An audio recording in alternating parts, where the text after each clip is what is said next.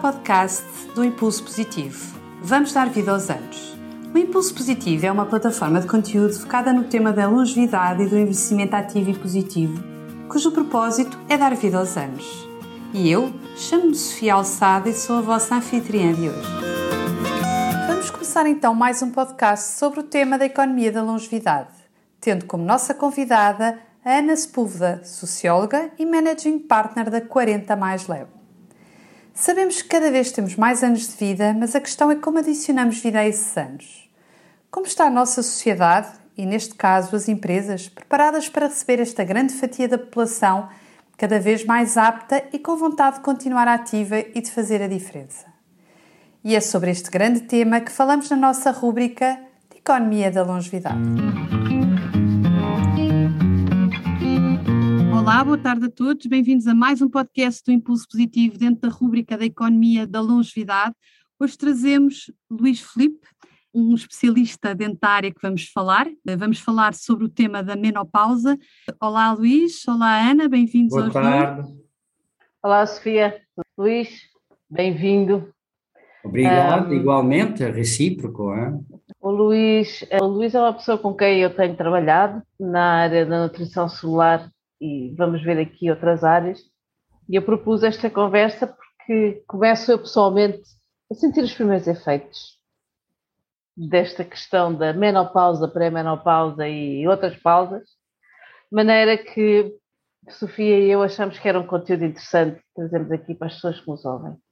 Luís, antes de mais, antes de entrarmos no tema com, com, uh, concretamente, ia-te pedir que te apresentasse um bocadinho, ou seja, falasses um bocadinho sobre ti, nomeadamente sobre esta área da saúde, como é que tu trabalhas, como é que tu, a tua visão, pronto, para as pessoas ficarem um pouco a conhecer quem é o Luís Felipe, uh, o seu percurso e depois passamos ao tema propriamente dito. Então, assim, para resumir, uh, o meu percurso começou, claro, na área, primeiro comecei em nutriterapia, em digitoelectropunctura, eh, no Canadá, estou a falar, e pronto, bifurquei para a psicologia, onde fiz pronto, sucessivas formações, certificações eh, académicas, psicologia vocacional, educacional e clínica, e sempre em paralelo com várias esferas ou especialidades da nutrição, há 30 anos estou na nutrição, estes 10 últimos anos consagrei mais à micronutrição, ou nutrição celular, e precisamente certifiquei-me ultimamente na Bélgica na nutriterapia, que é pouco conhecido cá em Portugal.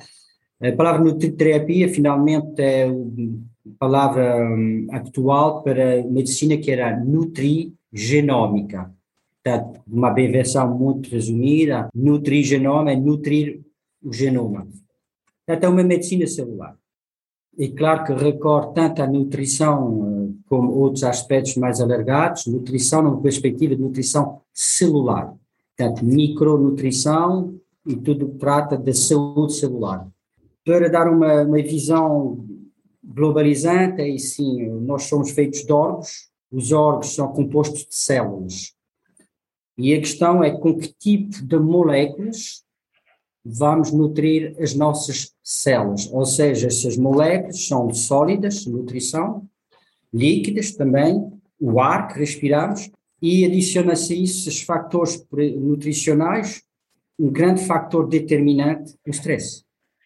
Porque o stress não é só psicológico, o stress pode ser um stress inflamatório, um stress térmico, lá está, os afrontamentos, no caso da mulher, um stress uh, pronto, iónico, que é mais celular, um stress alérgico, portanto o corpo sofre o stress que é bioquimicamente o que entende-se por o stress oxidativo, uhum. que é um grande fator precisamente nos síndromes desconfortáveis dessa fase de transição entre a fase fértil, perimenopausa e a menopausa, o climatério, vá.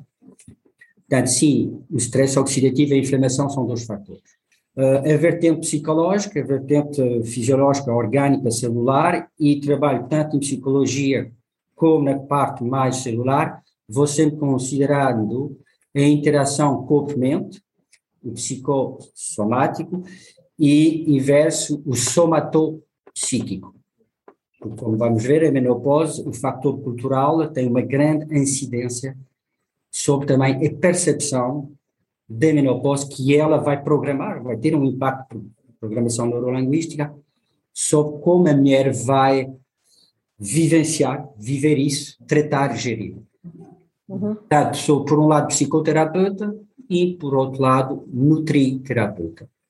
Por que é importante ter esta, esta dupla visão uh, da, da, da, psicologia e do corpo, por um lado, isto só para, pronto, para quem está menos por dentro, e depois qual é a especificidade entre a nutrição tradicional, que nós estamos habituados a, ver, e a área que tu trabalhas da nutrição, da nutrição celular? Sim, também a pergunta é para a interação entre corpo e mente.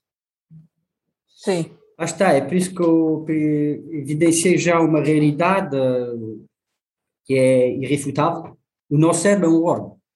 Esse órgão tem que ser irrigado e nutrido também. O corpo tem uma linguagem. Então, vamos ser simples. Se eu tenho um problema de estômago, se tenho um stress, Vamos ver, é um stress psicológico, uma situação, ah, pronto, uma calamidade, vou sofrer um stress, vai acelerar o coração, vamos ter, pronto, uma produção, sobreprodução da adrenalina e tudo, que vai afetar o funcionamento gastroentérico. Portanto, o stress que é de um impacto exterior, psicológico, vai ter uma incidência lógica sobre interior, exogênio, endogênio. Bom, automaticamente as funções vão ser alteradas do estômago, metabolismo de tudo, das gorduras do suco, portanto, a digestão, como muitas pessoas dizem, isto como no estômago. Portanto, dissociar o corpo da mente será sempre limitativo. Uma abordagem que se quer terapêutica deveria considerar corpo, mente, mente, corpo. O somático, uhum. o psíquico, que é indissociável, porque isto é um exemplo muito esquemático que estou a utilizar, é, que toda a gente sofre diariamente, um ritmo de vida onde vai haver vários fatores estressantes, exteriores, exogênicos, que se diz com incidência puramente fisiológica. Portanto, o stress é uma sobreprodução da adrenalina que vai levar a uma alteração ao nível celular, que é muito importante o que eu vou dizer. O stress vai fazer uma penetração massiva de cálcio nas células e fazer sair o magnésio. Ora, mais o magnésio sai da célula, mais o cálcio entra em força, e vai produzir ainda mais adrenalina que faz entrar o cálcio, o cálcio entrando, sai o magnésio, mais sai o magnésio, mais somos vulneráveis ao stress. Círculo vicioso e entramos aqui num ciclo vicioso. Círculo vicioso do stress. Isso é só uma demonstração celular, claro que há todo o aspecto pronto, ao nível é hormonal. É quase como o stress se autoalimenta, não é? Se autoalimenta, exatamente. Exato. Ele vai alterar as funções gastroentéricas, vai alterar a flora, a microbiota, vai induzir modificações pronto, cardiovasculares, eh, broncopulmonares, para ir buscar mais uh, suco e energia rápido, só que o estresse prolongado vai ter várias incidências, como nós conhecemos, cortisol, mas vai solicitar muitas substâncias ao nível do cérebro, etc., que vai levar a um desgaste. Aliás, já muitos peritos uh, falam do Alzheimer como um dos fatores é stress e açúcares já se fala de diabetes tipo 3. Portanto, é difícil, a separação, a medicina tecnológica, a tecnologia fez uma divisão entre corpo e e há agora muitos correntes que estão, tentam demonstrar a necessidade de associar novamente. Pronto, os chamados X integrativo, holístico e tudo isso são palavras. O fato é que toda a gente vivencia situações, fatores exteriores psicológicos que vão ter uma incidência no corpo, no somático, e, por sua vez, o somático, a nutrição, vai facilitar, promover, estimular uma reação ou redução de tolerância ao stress. Uh, falando em corpo e mente, claramente o processo da menopausa, Luís, falaste da questão cultural, inclusive, né? isso afeta claramente a nossa mente. Eu, como a Ana, também estou a entrar nesse, nessa, nessa fase de pré-menopausa, não sei se pode chamar pré-menopausa, se calhar começamos aqui por definir estas fases e o que é que isto implica nas nossas vidas, não é? E como é que eventualmente podemos lidar com esta parte também, ligando a parte mental à parte física, como é que podemos prevenir-nos de algum stress que advém também desta fase? Sim, e é um fator Sim, primeiro vamos tentar definir brevemente, uh, por menopausa, que é a pausa da menoreia, a pausa das menstruações, que é um ciclo, pronto, para ser considerada entrada, a entrada para ser considerada, é 12 meses consecutivos sem, sem menstruações. De forma geral, a menopausa... Portanto, um ano, não é? Um ano. Um ano, 12 meses consecutivos. Uh, varia entre, pronto, 42 e, a média é 51 anos, menopausa, pronto, é uns 7 anos ali, numas oscilações na produção hormonal, que vão já ter incidências, por vezes os sintomas são mais elevados na fase do climatério, ou seja, da perimenopausa, que propriamente na menopausa. Estranhamente, há culturas onde a menopausa, as mulheres não sofrem tantos sintomas, tanto físicos, fisiológicos, mas exatamente hormonais, e psicológicos, que na Europa. Caso é, nos países asiáticos. Yeah. Portanto, já há um clima. Desculpa, desculpa, explica isso um bocadinho melhor, Luís. Essa diferença que tu acabaste de fazer agora entre, entre as mulheres na Europa e na Ásia? Sim, na Ásia as mulheres não sofrem tanto dos sintomas físicos da menopausa comparativamente nos países ocidentais, Europa, os países ocidentais. Por quê? E lá está, que não veremos mais adiante, os fatores nutricionais. Tudo o que é menopausa, portanto, nós sabemos essas oscilações na produção de estrogênios e progesterona, tudo começa aí, portanto. O que é bom saber aqui, acho eu, de entrada, é que estrogênios, os estrogênios são um produto derivado de uma outra hormona, que é androgênio, um androgênio. Portanto, e tudo isso são esteroides. Esteroides são componentes lípidos de gordura.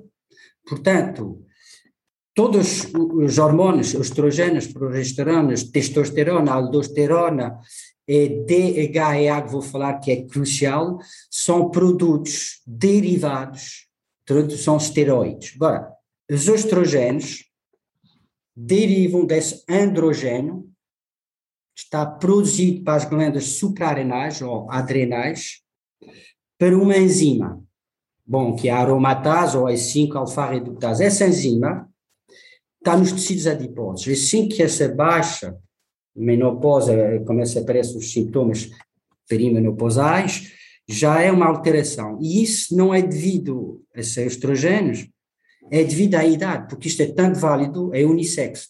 É androgênio baixa com a idade, tanto no homem como na mulher. O homem não tem uma paragem, é andropose, é simplesmente uma baixa de produção de testosterona. E dá-se na mesma altura entre os homens e as mulheres, ou seja, em eh, média? Não, é variável, é variável. É variável. Nos homens não se sente tanto, porque o homem pode ser fértil até aos 80, 90, aquele caso daquele americano que teve uma filha aos 96 anos. Há assim casos históricos engraçados. Portanto, na mulher, só que a mulher, todo esse processo estrogénico os processos de progesterona que são, têm um impacto sedativo, diga-se passagem, sobretudo a progesterona, como vai haver a baixa, já vai alterar o sono.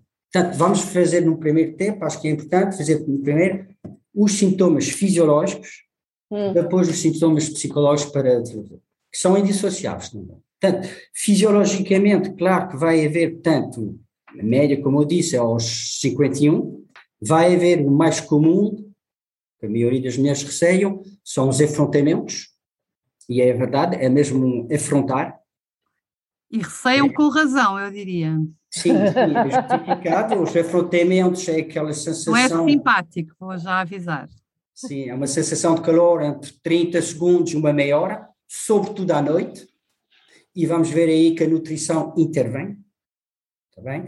Portanto, biocronologicamente é entre 45 e 55 anos, mas as mulheres, há mulheres que têm as menstruações até aos 60. Portanto, em média 51 nos países ocidentais. E depois vai variar, os sintomas vão variar consoante a composição corporal, essencialmente lipídica, porque os, os hormônios são, são esteroides, são gorduras, são derivados de gorduras. Ou seja, a mulher magra vai ser mais sujeita ao cancro da mama. Mas o cancro da mama não tem nada a ver com a menopausa, tem? Não tem a ver com a menopausa, mas tem a ver com o tratamento hormonal substitutivo, sim. Okay. Tem a ver não com a menopausa diretamente, mas como a solução, tanto nos Estados Unidos, Canadá, como na Europa, os países ocidentais, foi o THS, o tratamento hormonal substitutivo, e os estudos são pouco favoráveis. Portanto, ou seja, a incidência notória, os estudos são conclusivos, uh, são fatores de aumento risco de câncer da mama. E podemos já abordar esse assunto, aliás, um dos primeiros estudos, eh, portanto, eh, eh, o tratamento normal substitutivo desde os anos 90 foi apresentado como uma solução para as mulheres, que é verdade, que reduzia os afrontamentos, está bem, que uh, supostamente ia minimizar o impacto precisamente de baixo estrogênio, que é o estroprogestativa, na osteoporose, e outros sintomas. Mas um estudo, em 2002, nos Estados Unidos, recolheu 27.300 e picos mulheres em 40 centros clínicos diferentes, que era previsto para 10 anos. E tiveram que parar aos 5 anos do estudo, porque os pesquisadores observaram o seguinte: 26% de risco de aumento de cancro da mama, 27% de risco de problemas tromboembólicos, 41% de acidentes cardiocerebrais e 113% de embolia pulmonar. Assustador. Contudo, diminuição de 17% do cancro do endométrio, 37% do cancro colorectal. Sobre 10 mil mulheres, o resultado foi o seguinte: que tiveram que parar. Sobre 10 mil mulheres, houve 8 acidentes cardíacos, 8 acidentes AVCs, 8 cancros da mama invasivos, por contrário, evitou 5 fraturas do colo do fêmur e 6 cancros colorectal. Ou seja, o benefício-risco, catástrofe. Este estudo é o Women Health Initiatives Hormones Therapy. Isso é nos Estados Unidos. Atenção, que o tratamento hormonal substitutivo na Europa é diferente. Nos Estados Unidos, os estrogênios que estavam receitados nesse tratamento eram estrogênios equinos, ou seja, provenientes de cavalo, né? E uh, a progesterona era sintética. Portanto, na Europa não fizeram o mesmo erro, vocês viram no exemplo americano, portanto, eram tratamentos essencialmente transcutâneos, pelo menos uma parte da Europa que refiro mais à parte francesa. O que é isso, transcutâneos? Transcutâneos é a pele. Ok. Transcutâneo. Ok? Portanto, contudo, um estudo regrupando 6 mil mulheres do centro epidemiológico, numa, numa parte, na zona de Paris, posso dizer, uh, os resultados também são pouco favoráveis, ou seja, os resultados é que, quer o que nem quer, expõem a um risco mais elevado de infarto do miocárdio ou de AVC. Quer o tratamento hormonal substituído por via oral, PEROS, que se disse medicamento, ou transcutâneo. Pronto, isso era o primeiro estudo em França, estou a falar agora de França. Houve um estudo recorrendo 50 mil mulheres, resultou o diretor do, do estudo, resumiu-se a dizer que o tratamento hormonal substitutivo multiplica por dois o risco de cancro da mama durante o tratamento. E o tratamento cinco, normalmente dura quanto tempo, Luís? Ah está, e mesmo durante cinco, uh, é variável, os médicos especialistas obstétricos que determinam isso, portanto é muito variável. Tem a ver com, tem a ver com, com, com cada uma de nós e com. Sim, que, que, Sim. não diria que é caso por caso, porque eles têm tendência a uniformizar, mas pronto.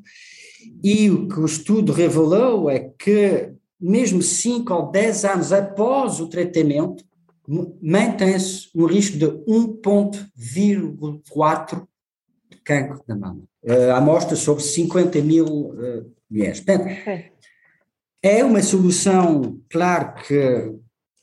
Mas não é, não, é, não é pacífica mesmo entre os médicos de medicina alopática ou tradicional. Por exemplo, o meu, o meu ginecologista, quando eu falei com ele, também me disse que não fosse, não fosse para, para, para, para, esse tipo de, para esse tipo de tratamento. Visto que nós estamos a falar do tratamento hormonal substitutivo, claro que qual é a solução? A solução, pronto, temos que ir recorrer, portanto, em vez de dar os estrogénios, e progesterona são fatores contributivos ou promotores de da mama, temos que ir por outro lado.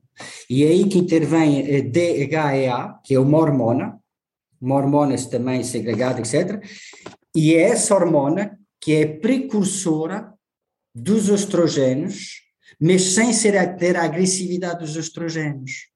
É a solução que está muitas vezes praticada agora. Essa hormona, o DHEA, é o acrônimo de D, desculpe.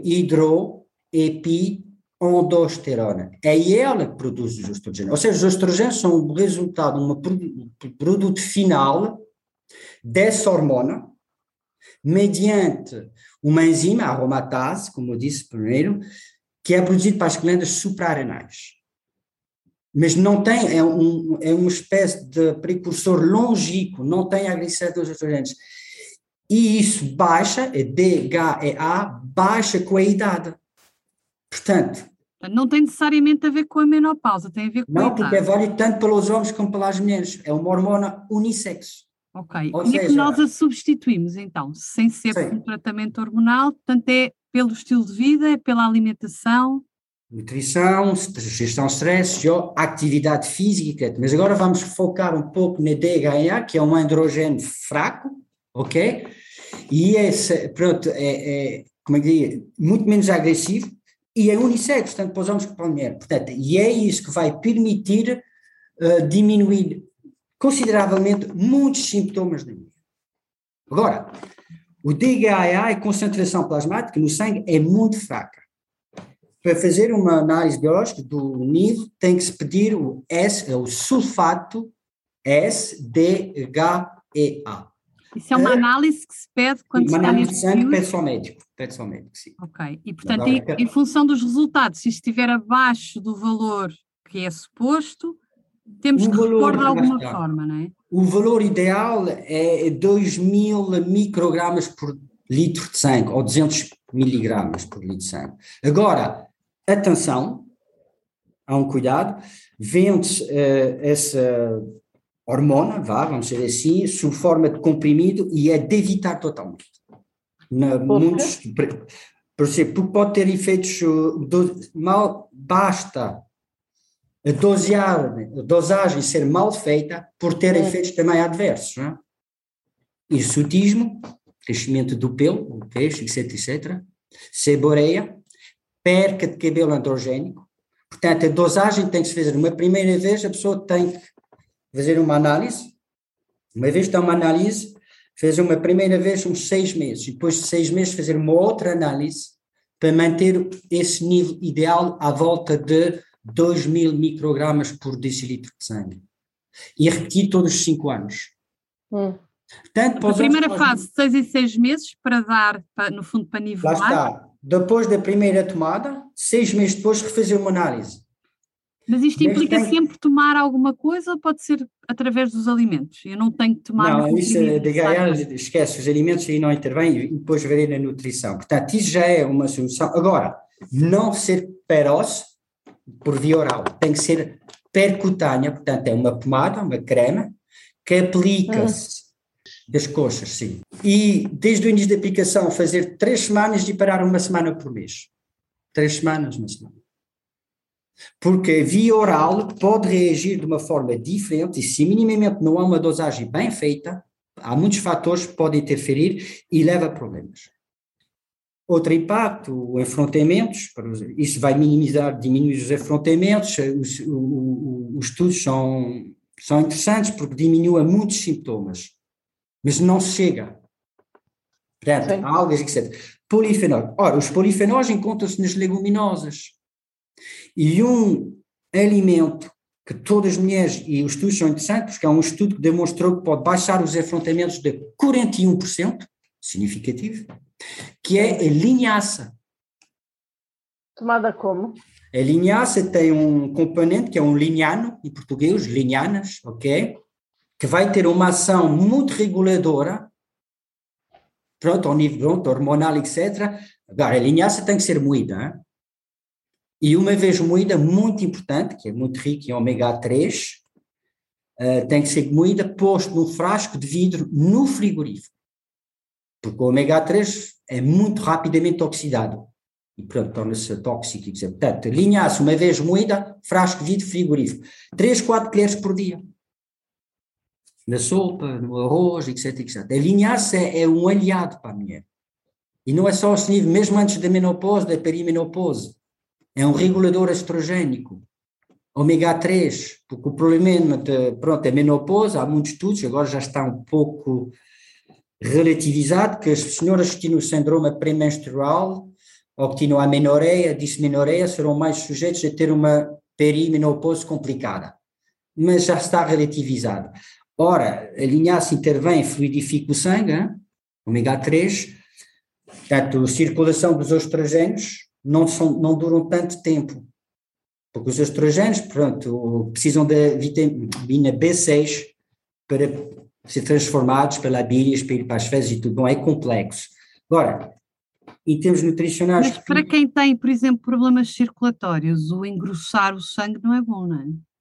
Não, não, não, mas uh, o ômega 3 não vai engrossar o sangue, claro, claro, claro. A linhaça não, engro, não engrossa o sangue. Aliás, contuada, portanto, olha, obrigado para a tua intervenção, porque o DHA... Eu, por acaso, pode... tenho esse problema, por exemplo. Eu tenho é. sangue grosso, ou com tendência a criar trombos, e portanto... Pronto, lá está, aumentar a fluidez sanguínea, ômega 3. Ômega 3. Chia, linhaça, algas, peixe de superfícies, Portanto, no teu caso, linhaça é pá, todos os dias, descompressão, todos os dias. Agora importante, ainda bem que tiveste essa intervenção, o DHA não se pode dar às, às mulheres que têm, tiveram cancro da mama, muito importante, problemas tromboembólicos, etc. Não se pode. Portanto, tem essas suas precauções também. Portanto, encontra a sua forma de creme. E a creme aplica-se, como eu disse, no interior de, das coxas, os polifenóis, que são substâncias, bom, não vou entrar na descrição bioquímica dos polifenóis, que encontras também nas leguminosas, leguminosas entendemos isto tudo que é feijão, grão de bico, lentilhas, encontras, claro, nos frutos, nos frutos vermelhos, sobretudo, mas as quantidades na nutrição é preciso comer a quantidade, portanto, podes recorrer à suplementação, polifenóis, ventes, Uh, portanto, os polifenóis e, muito importante para a respiração celular, é exercício físico, yoga, gestão de stress, porque aí sim o fator cultural é muito importante, as mulheres já sofrem uma espécie de programação, ai, a menopausa vai ser terrível, terrível, terrível, portanto, já há uma mensagem, instala-se, e minimamente os sintomas aparecem, vai haver uma espécie de sobreprodução de stress, e vai ser um fator inflamatório e oxidativo. Ora, aqui é importante o que eu vou dizer, a minha vantagem pelas menstruações higienizava o sangue, ou seja, perca de dejetos, resíduos metabólicos e sobretudo de ferro. O ferro, o que é que explica, aliás, porque é que as mulheres vivem, em média, quase todos os países do mundo, vivem em média sete anos a mais que os homens porque perdem o ferro pelas menstruações. Ora, o ferro, ok, a hemoglobina precisa do ferro para o oxigênio, transportar o oxigênio, mas o ferro é mais, é um agente poderoso, pro-inflamatório, oxidativo, é um agente de proliferação de vírus, bactérias, tumores, tudo o que há por aí. Ou seja, os homens deviam ter menstruação também, passavam a viver mais tempo. É, se os homens faziam renovação, ou então, ou então vamos adotar a prática do como é que se fazia antigamente, que era a, aquela coisa de, era do sangue. Fazer sangrar. Fazer sangrar. Olha, deixa-me, deixa-me, uh, Luís, pedir-te uma, pedir-te um favor. Se tu, um, ehm, de uma forma muito sintética e objetiva, defines uh, aqui numa lógica de, de, de, resumo, quais são os sintomas? Portanto, nós temos uma fase pré-menopausa e uma fase menopausa. Um, ehm, o que é que define esta fase pré-menopausa? Ou seja, sem entrar muito uh, claramente sintomas, porque, fazendo aqui um parênteses, é assim, nós estamos a ouvir e estamos a ficar muito confusas, ou seja, isto para quem ouve. Portanto, o que é que nós precisamos? Precisamos que tu digas a pré-menopausa se caracteriza-se por isto, isto e isto, e os sintomas são estes. O que é que se espera, não é? Exato. Eh, a menopausa. Bem, lá está, os afrontamentos, a cura vaginal, sintomas depressivos, porque a mulher entra numa visão já às vezes antecipada de uma perda de feminização, de feminização. Uh, para certas mulheres que identificam-se à, à maternidade já não vão ser capazes de ter filhos, portanto, tem um impacto psicológico. Uh, não esquecer que os estrogênios progesteróides têm um efeito antidepressivo, é por isso que já são chamados, desculpa, neurosteroides, têm um efeito antidepressivo. Uh, todos estes fatores vão fazer que a perimenopausa é um, um período difícil, tanto pelos seus impactos fisiológicos, psicológicos, uh, em muitos aspectos. A mulher já entra num período de fase de vida onde vai começar a, a ver sinais de envelhecimento, Portanto, a imagem, a atratividade, a nossa cultura associa a mulher à beleza, etc. Portanto, tudo isso tem um impacto psicológico. e isso, o impacto psicológico, além da mudança das oscilações e baixa da produção hormonal, os dois juntos, claro que é, diria, perturbador para a mulher.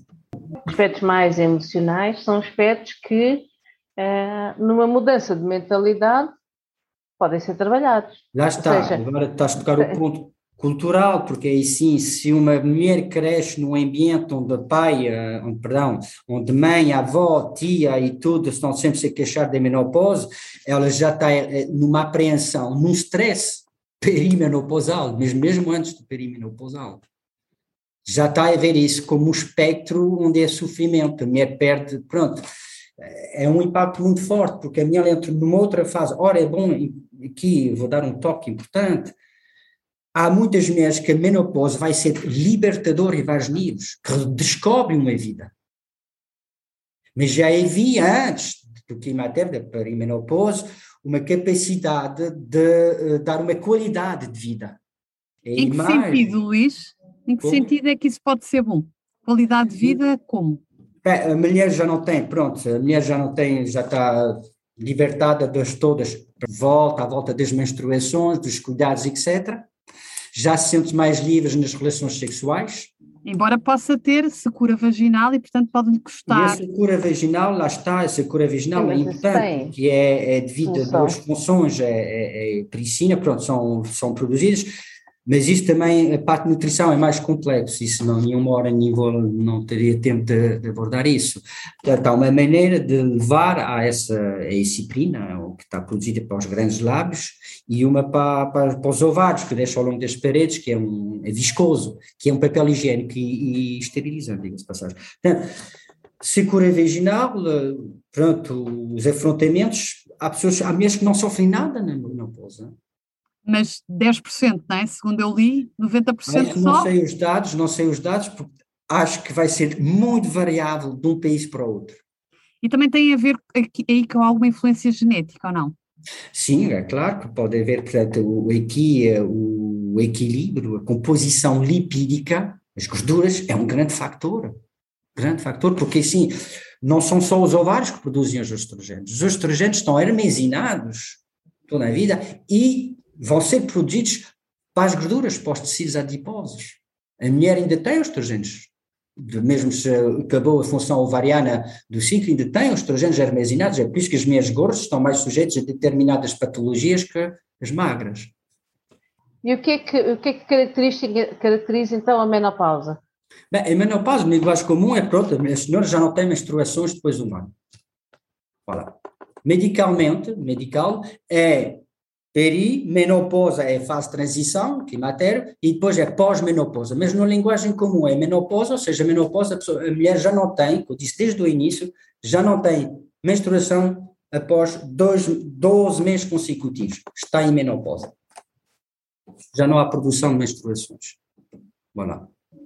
A transição é perimenopausa, é todos os sintomas que nós conhecemos. E tipicamente, quando eu chego à menopausa, portanto, quando eu deixo de ter o período durante 12 meses, uh, eu deixo de ter tão agravado esses sintomas, quer dos afrontamentos, quer do sono. O sono é uma consequência, não? Calculo. Sim, bem, o sono é sim, a progesterona tem um impacto sedativo e depois não esqueçam que há o stress, o stress, é, pronto, uma mulher que vai comer um frango assado à noite com batata frita que tem afrontamentos, claro que ela vai multiplicar o stress oxidativo e a inflamação, os afrontamentos vão ser mesmo afrontadores permitam. Uh, portanto, as gorduras animal durante a fase perimenopausal, que são cheias de estrogênios, os frangos, a carne, os lacticínios são cheios de estrogênios, não são favoráveis. Portanto, à noite, tanto por isso como por outros estrogênios, é reduzir as proteínas animais à noite, em fase perimenopausal, não, é priorizar as leguminosas, eh, pronto, como se faz, pronto, eh, sopas, legumes, etc. Assim que há laticínios, carne, são promotores, são cheios de estrogênios, de hormonas, não só estrogênios e tudo, claro que vão fazer subir os, os sintomas calhar, Luís, convidava a fazermos então um novo podcast, onde falávamos então quais são as soluções para uma fase destas, eh, uma vez que hoje ficámos mais pelos conceitos e por algumas questões relativamente aos sintomas de fases destas, e portanto convido já a um novo podcast sobre aquilo que podem ser as soluções mais tradicionais, menos tradicionais. Nós já falámos aqui de algumas das soluções mais tradicionais e que impactos é que isto tem, com dois estudos referenciados, um nos Estados Unidos, um em França, um mais a nível daquilo que se passa nos tratamentos europeus. Uh, Convidava-te já para outro novo podcast sobre então o que é que podemos fazer uh, para além daquilo que é normal nestes casos. Sim, acho bem, porque levantámos um problema, agora é soluções e há soluções. Não? É? Portanto, será micronutrição, suplementação e modo de vida, stress, exercício físico, não é mistério. Não? Uhum. Então fica aqui. Também acho bem. Fica aqui então já o convite. Agradeço-vos. Até breve então. Obrigado. Nós é que agradecemos, Luís. Muito obrigado. Obrigada, Luís. Tchau.